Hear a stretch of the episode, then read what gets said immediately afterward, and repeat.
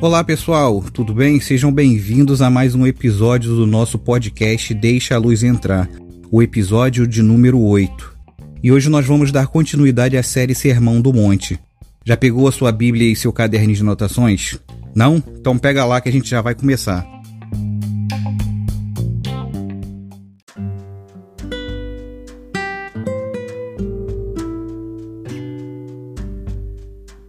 Até aqui nós vimos o que acontece inicialmente com aqueles que ouvem o evangelho do reino e de coração aberto creem nele e por que essas pessoas são bem-aventuradas ou felizes, que é outro significado também dessa expressão.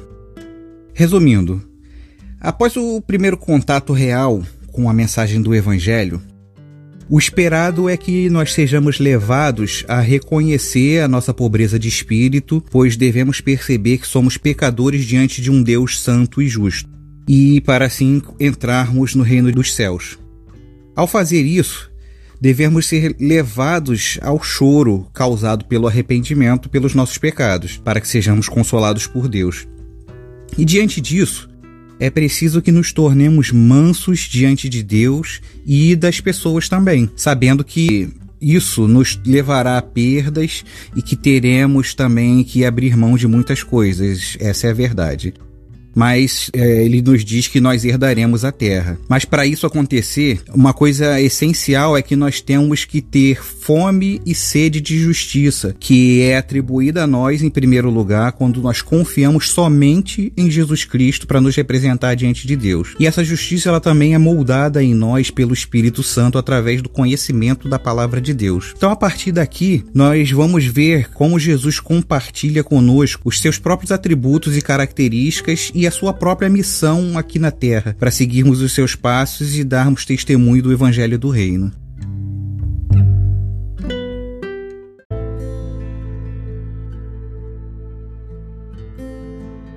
Continuando o Sermão do Monte, a parte das bem-aventuranças, no versículo 7 do capítulo 5 de Mateus diz que bem-aventurados são os misericordiosos, porque alcançarão misericórdia. Um dos atributos de Deus que é mais louvado em toda a Bíblia, principalmente no livro de Salmos, é a sua misericórdia, como uma frase que é muito repetida em vários salmos e em outras partes da Bíblia também, que é louvem ao Senhor, porque ele é bom e porque a sua misericórdia dura para sempre. A misericórdia é a capacidade de se compadecer e ser bondoso com os necessitados, independente deles solicitarem, merecerem ou até mesmo reconhecer. A misericórdia, de uma forma geral, ela também pode ser entendida como graça. Deus manifesta a sua misericórdia sua graça por nós é, de uma forma passiva e de uma forma ativa. A manifestação ativa da misericórdia de Deus por nós, ela pode ser notada, por exemplo, através de todos os bens e todos os benefícios que ele faz todos os dias, até mesmo quando nós não reconhecemos. O próprio Jesus aqui no capítulo 5, versículo 40 45, aqui no Sermão do Monte mesmo, ele diz para nós demonstrarmos que somos filhos de Deus sendo misericordiosos, que aí ele vai dizer, ó, porque ele faz o sol nascer sobre os maus e bons e vir chuvas sobre os justos e sobre os injustos. Ou seja, os benefícios de Deus aqui nessa terra são contínuos todos os dias, o nosso deitar, o nosso acordar, o nascer do sol, o pôr do sol, um dia após o outro, todas essas coisas pequenas que nós muitas vezes deixamos passar e não damos valor, e outras coisas também são benefícios que Deus concede a nós coisas eh, que são mínimas às vezes, em que ele supre nossas necessidades e que ele nos ajuda nas nossas dificuldades, e muitas vezes nós não paramos para reconhecer de onde vem isso. De onde vem essa benevolência, essa benignidade? E é de Deus que vem essa benignidade, através da sua misericórdia. Ele vê a nossa necessidade, ele vê as nossas carências e ele se compadece de nós. Ele age com bondade em relação a nós. Isso é um aspecto da misericórdia de Deus. No Salmo 116, no versículo 12, o salmista ele reflete sobre isso. Ele para para pensar e ele faz uma pergunta para si mesmo. Ele diz: "O que darei ao Senhor por todos os benefícios para comigo?" É interessante que essa essa característica de Deus ela é incentivada a ser reproduzida por nós desde o Antigo Testamento. Você vai ver que tem leis, por exemplo, em Deuteronômio, no versículo 24, dos versículos 19 a 22, tem um aspecto da lei, uma parte da lei que vai falar sobre o período de colheita, que diz que quando eles estiverem no campo colhendo, e deixarem algum feixe de espigas para eles não voltarem para buscar, deixar que fique para os estrangeiros, para os órfãos e, e para as viúvas. E também para quando eles sacudissem a oliveira para colher, para eles não voltarem e colher os frutos que ficaram os ramos. Também deixar para os órfãos, para os estrangeiros e para as viúvas. Da mesma forma, também ele fala da colheita das uvas, para quando tirarem, irem colher as frutas, que o restante fique também para os órfãos, para as viúvas e para os estrangeiros. E ele diz: ó, lembrem-se que vocês foram escravos no Egito. Por isso lhes ordeno que façam assim. Então, como é que Deus ele estimula que nós sejamos misericordiosos? Através da lembrança de que ele foi misericordioso conosco ou de que ele também demonstra misericórdia por nós. Por isso a, a bem-aventurança no versículo 7 ela diz que bem-aventurados são os misericordiosos porque eles alcançarão misericórdia. Os misericordiosos alcançarão misericórdia.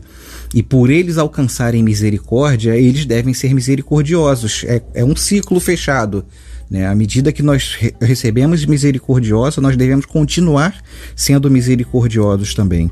Então, Tiago, evoluída essa ideia de, de misericórdia, demonstração de misericórdia no Novo Testamento, no capítulo 2, versículo 15 de Tiago, diz assim: ó, Se um irmão ou uma irmã estiverem com falta de roupa e necessitando de alimento diário, e um de vocês lhe disser: Vão em paz, tratem de se aquecer e se alimentar bem, mas não lhe deram o necessário para o corpo, qual é o proveito disso? Então ele nos leva a refletir que nós devemos nos compadecer das necessidades do nosso próximo e agir em conformidade a isso, usando o exemplo do próprio Deus, que agiu com misericórdia, que age todos os dias com misericórdia, suprindo as nossas necessidades. O aspecto passivo da misericórdia de Deus eu estou usando essa palavra ativo ou passivo para ficar um pouco mais fácil da gente entender, mas até nesse aspecto passivo né, da, da misericórdia de Deus, a gente vai ver que há ainda uma certa atividade, né? Mas por que, que eu estou dizendo que é um aspecto passivo da misericórdia de Deus? Porque é a misericórdia de Deus manifestada na forma de perdão. Ele perdoa perdoou os nossos pecados, né? ele manifestou a sua misericórdia perdoando nossos pecados através de Jesus Cristo. E a carta aos Hebreus é uma carta que vai falar para nós sobre Jesus Cristo como um sumo sacerdote. Que, que é um sumo sacerdote? Para quem não sabe muito bem como é que funciona esse sistema sacerdotal, eu falei um pouquinho sobre isso lá no episódio sobre quem é Jesus, sobre a identidade de Jesus. Mas é, Jesus, como nosso sumo sacerdote, né, o nosso representante diante de Deus, ele é bem detalhado aqui na carta aos Hebreus. E tem um, um trecho aqui que eu queria ler dos versículos 14 a 17 do capítulo 2.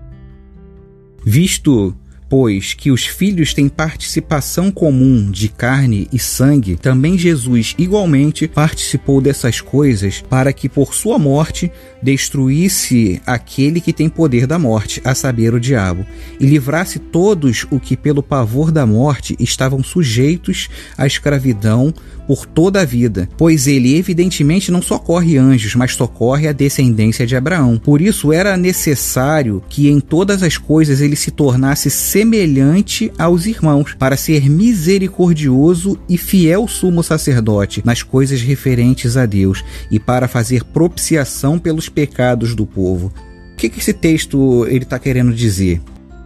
Que Jesus ele se fez semelhante a nós, ele se tornou Deus encarnado na figura de um homem que foi Jesus, para que ele se tornasse semelhante a nós e pudesse fazer propiciação pelos pecados da humanidade, porque o pecado ele foi cometido pela humanidade. O pecado é da humanidade, não é de Deus, não foi Deus que pecou. Então quem deveria pagar pelos pecados seria a própria humanidade. Mas a misericórdia de Deus ela é tão grande que ele proporcionou um recurso no próprio filho dele se encarnando para nos conceder esse perdão. Então a misericórdia manifesta no perdão é um aspecto passivo da misericórdia de Deus. Essa misericórdia ela é estimulada também esse aspecto passivo, né, de perdão, de muitas vezes a gente ter entre aspas o direito de, de tomar alguma atitude, né, de retaliar algum ato que é feito contra nós ou alguma ofensa e a gente se sinta no direito de brigar pelo nosso prejuízo ou buscar fazer justiça, mas muitas vezes a gente precisa se recolher e lembrar da misericórdia que Deus teve por nós e também sermos misericordiosos. É o que Jesus ele vai falar aqui no capítulo 18 de Mateus, nos versículos de 23 a 35, onde ele estimula os ouvintes, né, e a nós também, a ter misericórdia com os seus semelhantes. E ele vai explicar aqui que isso é um dos aspectos do reino dos céus. Por isso que ele vai dizer assim, ó: por isso, o reino dos céus é semelhante a um rei que resolveu ajustar contas com os seus servos. E passando a fazê-lo, trouxeram-lhe um que lhe devia dez mil talentos que era uma moeda daquela época. Não tendo ele, porém, com o que pagar, o patrão ordenou que fossem vendidos ele, a mulher, os filhos e tudo o que possuía, e que assim a dívida fosse paga. Então o servo, caindo aos pés dele, implorava: Tenha paciência comigo, eu pagarei tudo ao Senhor. E o senhor daquele servo, compadecendo-se, mandou-o embora e perdoou-lhe a dívida. Saindo, porém, aquele servo, encontrou um dos seus conservos que lhe devia cem denários, que também é outra moeda, que é menor do que talentos. Ou seja, a dívida dele era maior do que a dívida que ele estava indo cobrar e, agarrando-o, começou a sufocá-lo, dizendo: Pague-me o que você me deve. Então o seu conservo, caindo aos seus pés, dizia: Tenha paciência comigo e pagarei tudo a você. Você vê aqui que ele usa a mesma expressão. E ele, porém, não quis. Pelo contrário, foi e lançou-o na prisão, até que saudasse a dívida. E vendo os seus companheiros o que havia acontecido, ficaram muito tristes e foram relatar ao seu senhor tudo o que lhe havia acontecido. Então o senhor, chamando aquele servo, lhe disse: Servo malvado, eu lhe perdoei aquela dívida toda porque você me implorou. Será que você também não podia ter compaixão do seu conservo, assim como eu tive compaixão de você? E indignado, o Senhor entregou aquele servo aos carrascos, até que lhe pagasse toda a dívida. Assim também o meu Pai que está no céu fará com vocês, se do íntimo não perdoarem cada um a seu irmão. Veja só como fica bem claro aqui como é que Jesus espera que a gente trabalhe a misericórdia, como a gente manifeste a misericórdia. Porque algumas leituras desse texto de Mateus, capítulo 5, versículo 7, né, no sentido de dizer que para que eu alcance misericórdia, eu preciso antes ser misericordioso. Só que o próprio Jesus ele está deixando bem claro aqui que não é assim que funciona. A misericórdia ela é cíclica, na verdade.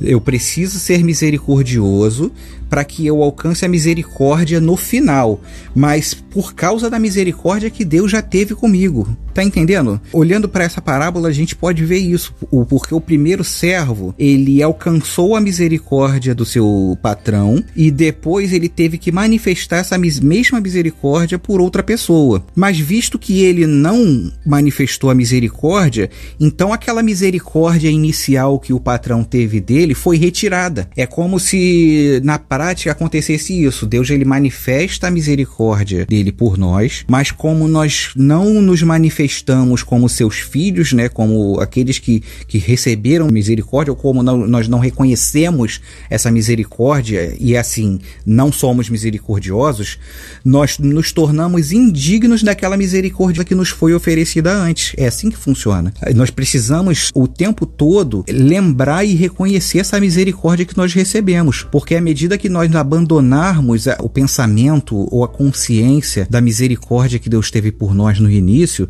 no final também é como se Deus fosse esquecer dessa misericórdia que ele manifestou por nós. E aí aquele efeito da misericórdia que ele teve por nós vai ser anulado.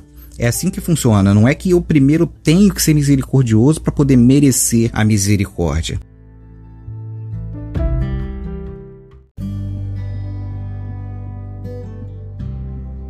Em seguida, Jesus vai dizer que bem-aventurados são os limpos de coração, porque verão a Deus. E o que seriam os limpos de coração? O que seria essa limpeza ou pureza de coração? Se a gente for analisar a palavra limpos ou limpeza ou pureza, ela é exatamente referente a algo que não é misturado com outras coisas, algo, algo que é puro, algo que é somente aquilo que deveria ser, como o ouro, por exemplo.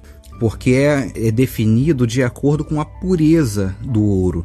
Então, quanto mais puro o ouro, mais caro ele é. Por quê? Porque é mais ouro somente que tem ali naquela mistura, não tem tanta mistura com outros metais, assim como a água, por exemplo. O que é uma água pura? É uma água que quanto menos impurezas tem, quanto menos sujeira, quanto menos outros elementos tem naquela água, aquela água ela é mais pura. Os puros de coração são aqueles que têm o coração cada vez mais puro, mais limpo mas separados daquilo que Deus reprova.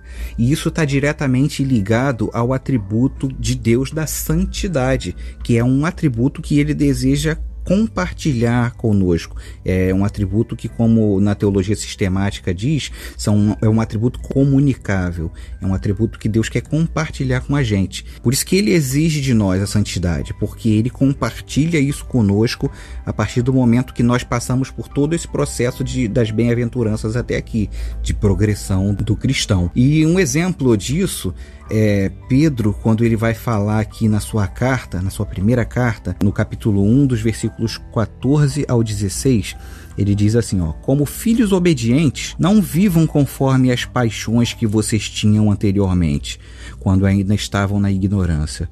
Pelo contrário, Assim como é santo aquele que o chamou, sejam santos vocês também, em tudo que fizerem, porque está escrito: sejam santos, porque eu sou santo. Essa citação de Pedro é uma citação ao Antigo Testamento.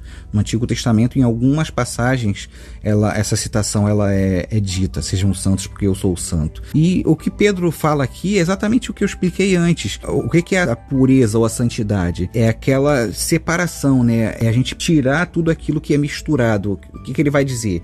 Que a gente não pode misturar a nossa vida antiga com a nossa vida nova ele diz aqui: como filhos obedientes, não vivam conforme as paixões que vocês viviam anteriormente, quando ainda estavam na ignorância, ou seja, quando nós ainda não conhecíamos a mensagem do Evangelho, quando não tinha sido anunciada para nós e nós não tínhamos crido ainda a mensagem do Evangelho do Reino. Então, nós tínhamos uma vida antes disso, e a partir do, do momento em que nós ouvimos a mensagem do Evangelho e a recebemos no nosso coração e cremos nela, as paixões daquela vida não devem mais fazer parte da nossa vida atual. Pelo contrário, como diz Pedro, assim como é santo aquele que o chamou, sejam santos você também em tudo o que fizerem. Nós devemos buscar essa santidade. E por que os santos ou os limpos de coração verão a Deus? Né? Assim como diz lá em Hebreus 12, 14, é, onde ele fala de, de, de viver em paz com todos e buscar a santificação. E aí ele diz que sem a qual ninguém verá o Senhor.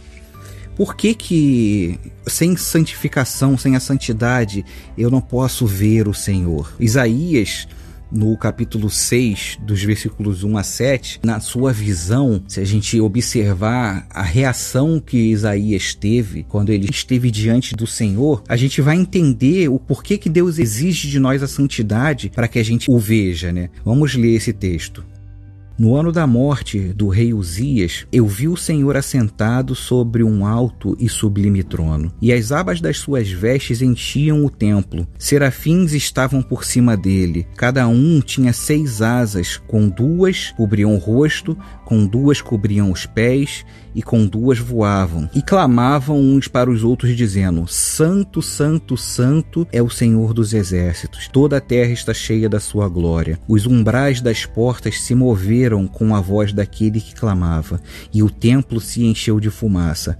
Então eu disse: Ai de mim, estou perdido, porque sou um homem de lábios impuros e habito no meio de um povo de lábios impuros. E os meus olhos viram o Rei, o Senhor dos exércitos. Então um dos serafins voou para mim, trazendo em sua mão uma brasa viva que foi tirada do altar com uma pinça. E com a brasa tocou a minha boca e disse: Eis que esta brasa tocou os seus lábios, a sua iniquidade foi tirada e o seu pecado perdoado.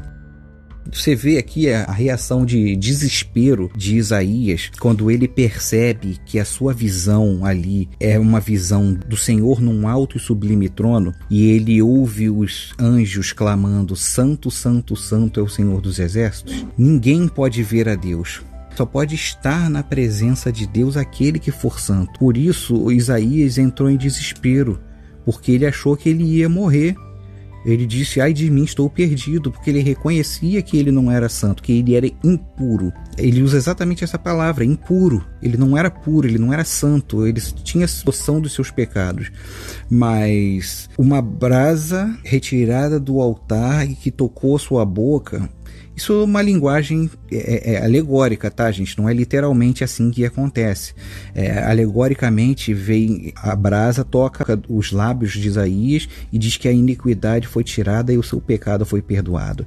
O que na prática está querendo se dizer aqui? Que a santidade e a purificação ela não vem através de nós mesmos ou do, dos nossos atos ela vem a partir de Deus. Isaías foi purificado por Deus para que ele fosse digno de estar na sua presença. Essa pureza, essa santidade, essa semelhança que, que é dada a nós por Deus, ela é dada né, a nós para que a gente possa ter comunhão com Deus. Por isso, no Salmo 24, nos versículos 3 a 5, vai dizer assim: Quem subirá ao monte do Senhor?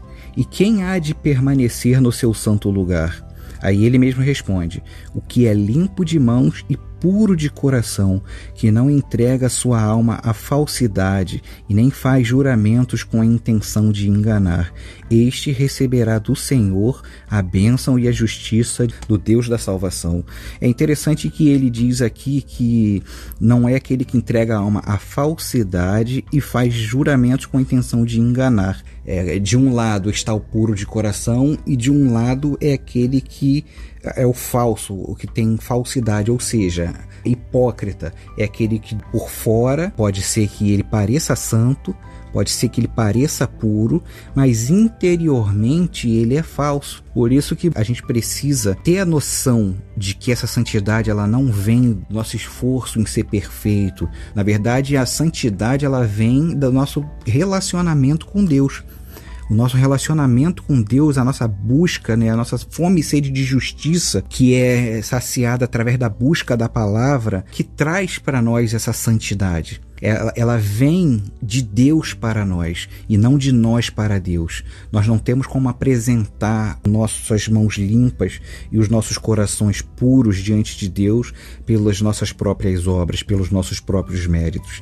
É isso que tem que ficar claro aqui.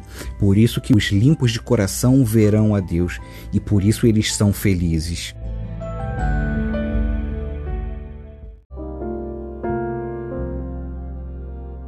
No próximo versículo, Jesus diz que bem-aventurados são os pacificadores, porque eles serão chamados filhos de Deus. E para a gente entender esse versículo, primeiro a gente precisa analisar a palavra pacificadores. É, o que é um pacificador? No idioma original, que é o grego, a palavra pacificadores ela vem da união de duas palavras, que é a palavra paz e a palavra fazer, ou seja, os pacificadores são aqueles que fazem a paz. Por isso que na língua inglesa a palavra pacificador ela é peacemaker, ou, ou seja, paz que é peacemaker, que é aquele que faz, né? Aquele que faz a paz.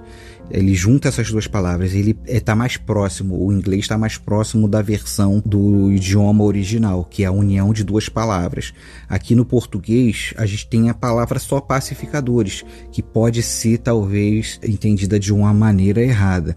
E quem são esses que fazem a paz, que promovem a paz? São aqueles que agem de acordo com o exemplo de Jesus, um exemplo do filho. Isaías 9, versículo 6, vai dizer que Jesus é o príncipe da paz. Por isso, os pacificadores serão chamados filhos de Deus, porque eles vão agir à semelhança do Filho de Deus. Ele veio como pacificador, ele compartilhou conosco essa característica dele, de sermos pacificadores, de promovermos a paz. E na prática, vamos analisar o exemplo de Jesus primeiramente. Como que Jesus foi um pacificador? Primeiro lugar, a paz, ela se manifesta no aspecto vertical da paz entre a humanidade e Deus. Foi essa primeira paz que Jesus veio promover, que Jesus veio fazer. Ele veio fazer as pazes do homem com o Deus, que estava separado de Deus por causa do pecado. E em Romanos 5, versículo 1, Paulo diz que é, agora, né, justificados, pois, mediante a fé em Jesus Cristo, no caso, temos paz com Deus por meio do nosso Senhor Jesus Cristo. É, isso quer dizer que nós éramos antes inimigo de Deus, ou seja, nós estávamos em guerra com Deus, nós estávamos indo contra Deus e a sua palavra e passamos, à medida que nós cremos no Evangelho, nós temos paz com Deus por meio do nosso Senhor Jesus Cristo. Quem é aquele que entra em guerra com Deus e acha que vai sair vitorioso? Então, o mais inteligente a se fazer, né? É, é se colocar no seu lugar e perceber o abismo né, que há entre nós e Deus e a pessoa de Deus. Por que, que nós vamos entrar em contenda com o Criador do universo? aquele que tem todo o poder. A gente precisa ter essa consciência. Às vezes, na própria caminhada cristã mesmo, muitas vezes a gente se pega, se a gente se distrair, em guerra com Deus. A gente volta a esse estado de perder essa, esse estado de paz com Deus, aliança de paz. Mas a gente tem Jesus Cristo para fazer essa mediação. Aquele que promove a paz, ele é chamado de mediador. Jesus, ele é o nosso mediador. E não somente ele é o nosso mediador, mas ele é o nosso único mediador. Como Paulo vai dizer na primeira carta a Timóteo, no capítulo 2, versículo 5. Porque há só um Deus e um só mediador entre Deus e a humanidade, Cristo Jesus, homem. Então, como eu disse naquele texto que eu li em Hebreus, Jesus Cristo, quando ele se tornou homem, ele se tornou homem para manifestar a misericórdia de Deus por nós. E como ele fez isso? Se tornando semelhante a nós, para que ele fosse um mediador entre nós e Deus. Ele, como homem, ele é capaz de se tornar um mediador entre Deus e a humanidade. Por isso que ele é o príncipe da paz, né? o promotor da paz entre Deus e os homens. Aí passando para os discípulos de Jesus, né, que devem seguir o exemplo do mestre, Paulo vai dizer na segunda carta aos Coríntios, no capítulo 5, do, nos versículos 17 ao 20, dessa forma: E assim, se alguém está em Cristo, é nova criatura. As coisas antigas já passaram, eis que se fizeram novas. Ora, tudo isso provém de Deus, que nos reconciliou consigo mesmo por meio de Cristo e nos deu o ministério da reconciliação, a saber, que Deus estava em Cristo reconciliando consigo o mundo, não levando em conta os pecados dos seres humanos e nos confiando a palavra da reconciliação. Portanto, somos embaixadores em nome de Cristo, como se Deus exortasse por meio de nós.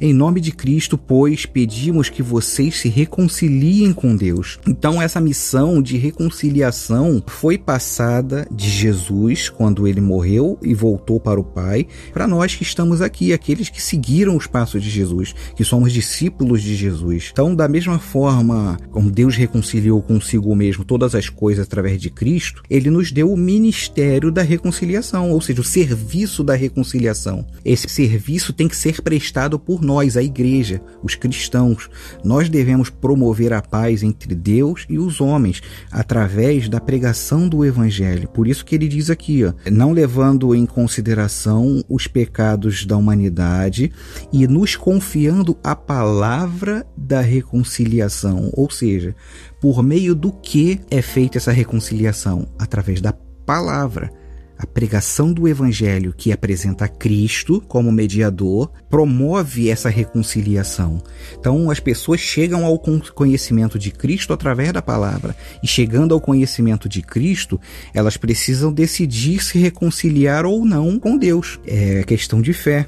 Outro aspecto também da manifestação da paz, né, de, de sermos pacificadores, de sermos fazedores da paz, é a gente também promover a paz da, de forma horizontal, que é a paz entre as pessoas, a paz aqui entre nós. Romanos 12, 18, Paulo diz que, se possível, no que depender de vocês, vivam em paz com todas as pessoas. Então, em primeiro lugar, antes da gente querer sair por aí promovendo a paz entre as pessoas ou sendo mediador de paz, de conflitos, a gente tem que dar o exemplo de viver em paz com as pessoas, evitar conflitos com as pessoas. E aí eu poderia dar diversos exemplos aqui, mas aí vai da nossa sabedoria da nossa busca diária a Deus para que a gente perceba momentos e situações em que a gente deve agir dessa forma, como essa frase aqui de estudo, né? Esse, essa expressão no que depender de vocês. Então, essa análise do que depende de nós, ela é nossa, baseada na palavra e baseada na inspiração que o Espírito Santo nos dá, mas é uma atitude nossa viver em paz com todas as pessoas. Então, em muitas vezes, para a gente viver em paz com as pessoas, eu vou ter que tomar atitudes, e muitas vezes, para eu viver em paz com as pessoas, eu vou ter que me omitir de tomar alguma atitude porque o próprio Deus ele se manifesta na forma de paz. Paulo vai dizer na primeira carta aos Coríntios, em 14:33, ele vai dizer assim: porque Deus não é Deus de confusão, e sim de paz. O que, que ele está dizendo aqui? Que Deus não é Deus de confusão, mas de paz? Por que, que ele está usando a, a palavra confusão em contraposição à paz? Quando a gente fala em paz, a gente leva logo à mente a questão de guerra, de conflito, né? de briga né, entre duas partes. Mas a paz, ela também ela é necessária onde há confusão, onde há desordem. E aqui nesse, nesse contexto aqui da primeira carta aos Coríntios, Paulo ele está falando justamente da desordem que acontecia na igreja de Corinto. Ele está dizendo que os crentes da igreja de Corinto serviam a um Deus de paz, e não de confusão. Então, se eles serviam em um Deus de paz, eles deviam estar em paz, em ordem, porque a paz também ela se manifesta no sentido de ordem, porque se está tudo em ordem, está tudo em paz. É a mesma coisa quando perguntam para você, ah, tá tudo tudo em ordem. Você responde, tá tudo em ordem, ou seja, está tudo em paz.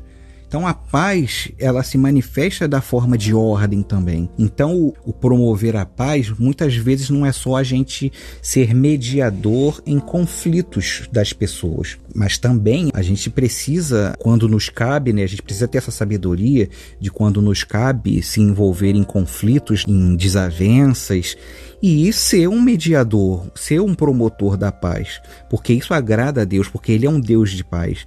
Mas também a gente deve agir dentro de contextos onde há desordem, onde, em contextos onde há confusão. Da mesma forma, nós devemos é, ser ordenados, né? Nós devemos promover a paz da, a partir também do nosso próprio exemplo. Porque se eu sou desordenado, se eu sou confuso, logo eu não tenho paz. Então eu preciso analisar a minha vida Será que a minha vida está em ordem? Será que a minha vida está desordenada a ponto de eu não conseguir promover essa ordem e essa paz no meio onde eu vivo, porque às vezes a gente critica muito os outros, mas a gente mesmo não se analisa. Eu preciso botar a minha vida em ordem para que eu possa promover essa ordem, essa paz. Então eu preciso ser um promotor da paz, mas para isso eu preciso ter paz, paz com Deus e paz comigo mesmo para que eu possa viver em paz com os outros. A carta de Tiago, no capítulo 3, versículos 13 ao 18, ele vai dizer assim, ó: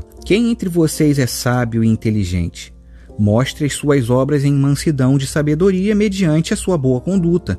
Se pelo contrário vocês têm em seu coração inveja, amargura, sentimento de rivalidade. Não se gloriem disso e nem mintam contra a verdade. Esta não é a sabedoria que desce lá do alto. Pelo contrário, é terrena, animal e demoníaca, pois onde há inveja e rivalidade, aí há confusão e toda espécie de coisas ruins. Mas a sabedoria lá do alto é primeiramente pura, depois pacífica, gentil, amigável, cheia de misericórdia e bons frutos, imparcial e sem fingimento. Ora, é em paz que se semeia o fruto da justiça para os que promovem a paz. Então, todas essas coisas que Tiago cita aqui é, são coisas que impedem a promoção da paz. Inveja, amargura, rivalidade, mentira, rivalidade, confusão. No meio dessas coisas se manifesta toda espécie de coisas ruins, ele diz aqui. Nós devemos agir como promotores da paz buscando não manifestar em nós mesmos essas coisas e procurar identificar no nosso meio essas coisas quando elas acontecem.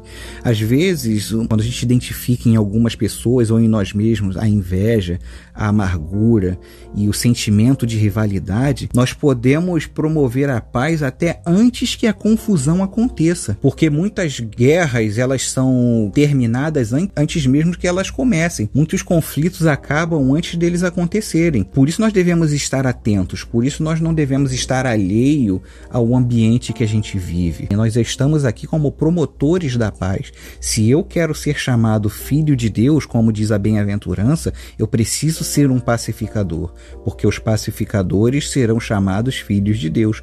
Por isso eles são bem-aventurados.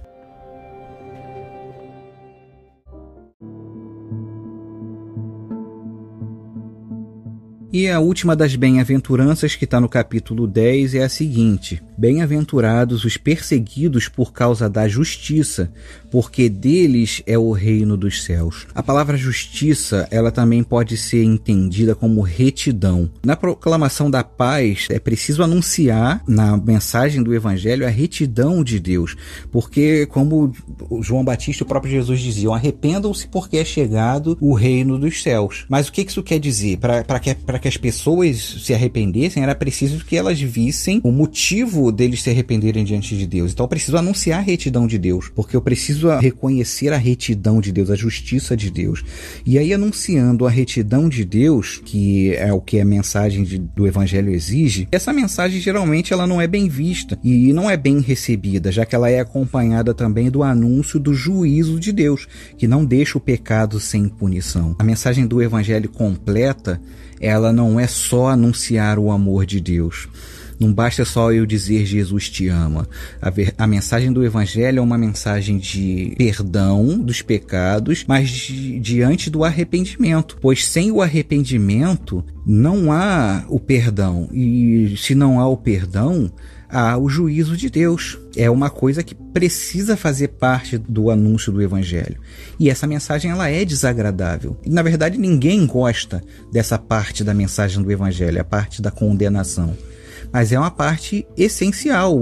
Toda, toda a mensagem do Evangelho, todos os pontos do Evangelho são essenciais. Nada pode ser tirado ou omitido da mensagem do Evangelho. Paulo ele, ele vai dizer é, no capítulo 1 de Romanos, versículo 18, que a ira de Deus ela se revela do céu contra toda impiedade e injustiça dos seres humanos, que por meio da sua injustiça suprimem a verdade. O que, que ele está querendo dizer aqui com suprimem a verdade?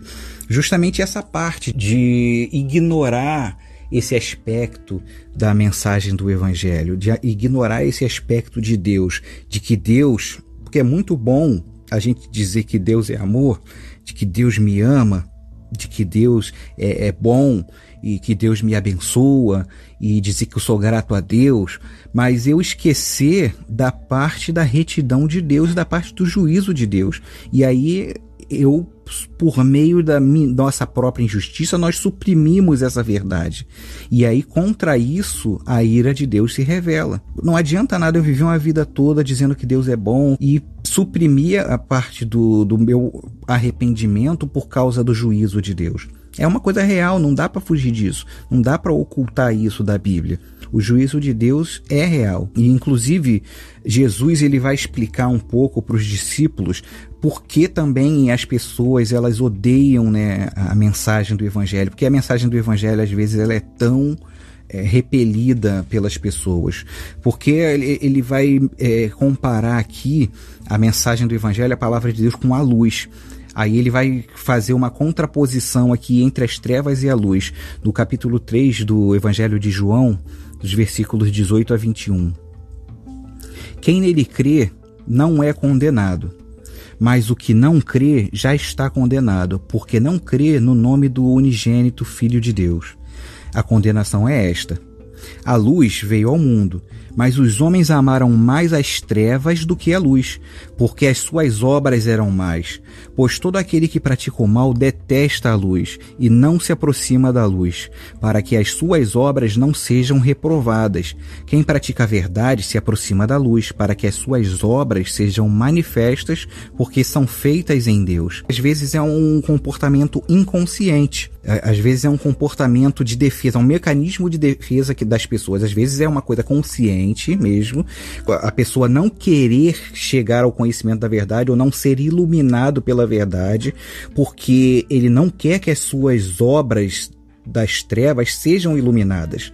Porque se as obras deles forem iluminadas, vai ficar claro que aquilo ali que ele está fazendo é errado. Então, muitas vezes é mais fácil eu suprimir a verdade, como Paulo diz lá em Romanos 1, e me afastar da luz ou repelir a luz para que as minhas obras não sejam reveladas e reprovadas pela luz. Que é exatamente isso que ele diz aqui, ó. É, todo aquele que pratica o mal detesta a luz e não se aproxima da luz para que as suas obras não sejam reprovadas, porque a luz ela reprova o que é errado. Quando a gente ilumina um lugar, um ambiente, a gente consegue ver todos os defeitos daquele lugar. Quando, quando a gente está no escuro, quando a gente está num lugar escuro, a gente não consegue ver muitas vezes as coisas erradas que estão ali. É muito mais fácil a gente esconder os defeitos num ambiente escuro. Por isso, assim como Jesus e a sua mensagem não foram bem-vindos quando ele veio, os seus discípulos também não são.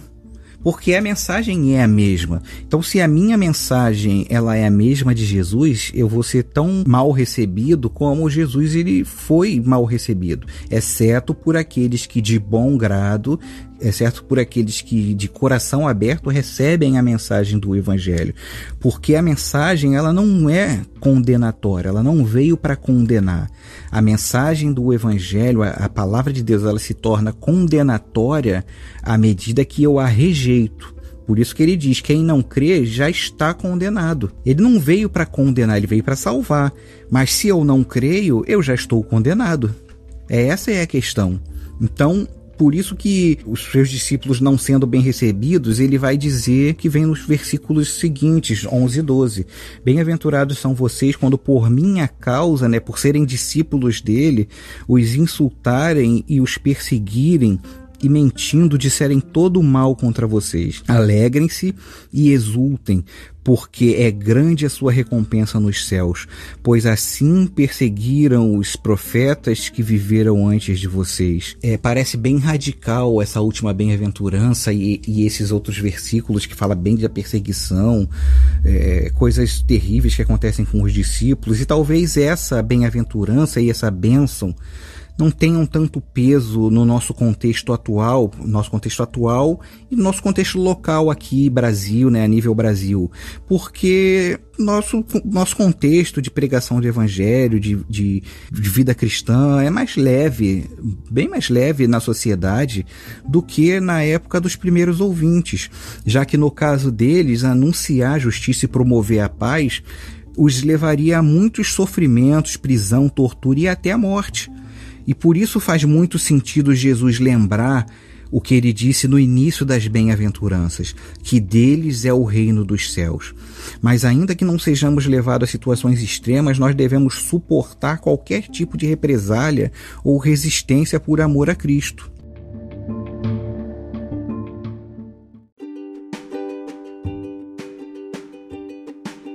Esse foi mais um episódio da série Sermão do Monte. Que bom que você ficou até aqui. Não esquece de curtir, mandar uma mensagem para mim. Eu gostaria de ter um pouco mais de interação de, da interação de vocês para saber o que vocês estão achando dos episódios, que temas vocês querem ouvir mais para frente, as perguntas ou dúvidas que ficaram dos episódios anteriores, essas coisas. Bom, é isso. Fiquem com Deus, fiquem em paz. Eu espero que vocês aqui no próximo episódio. Tchau.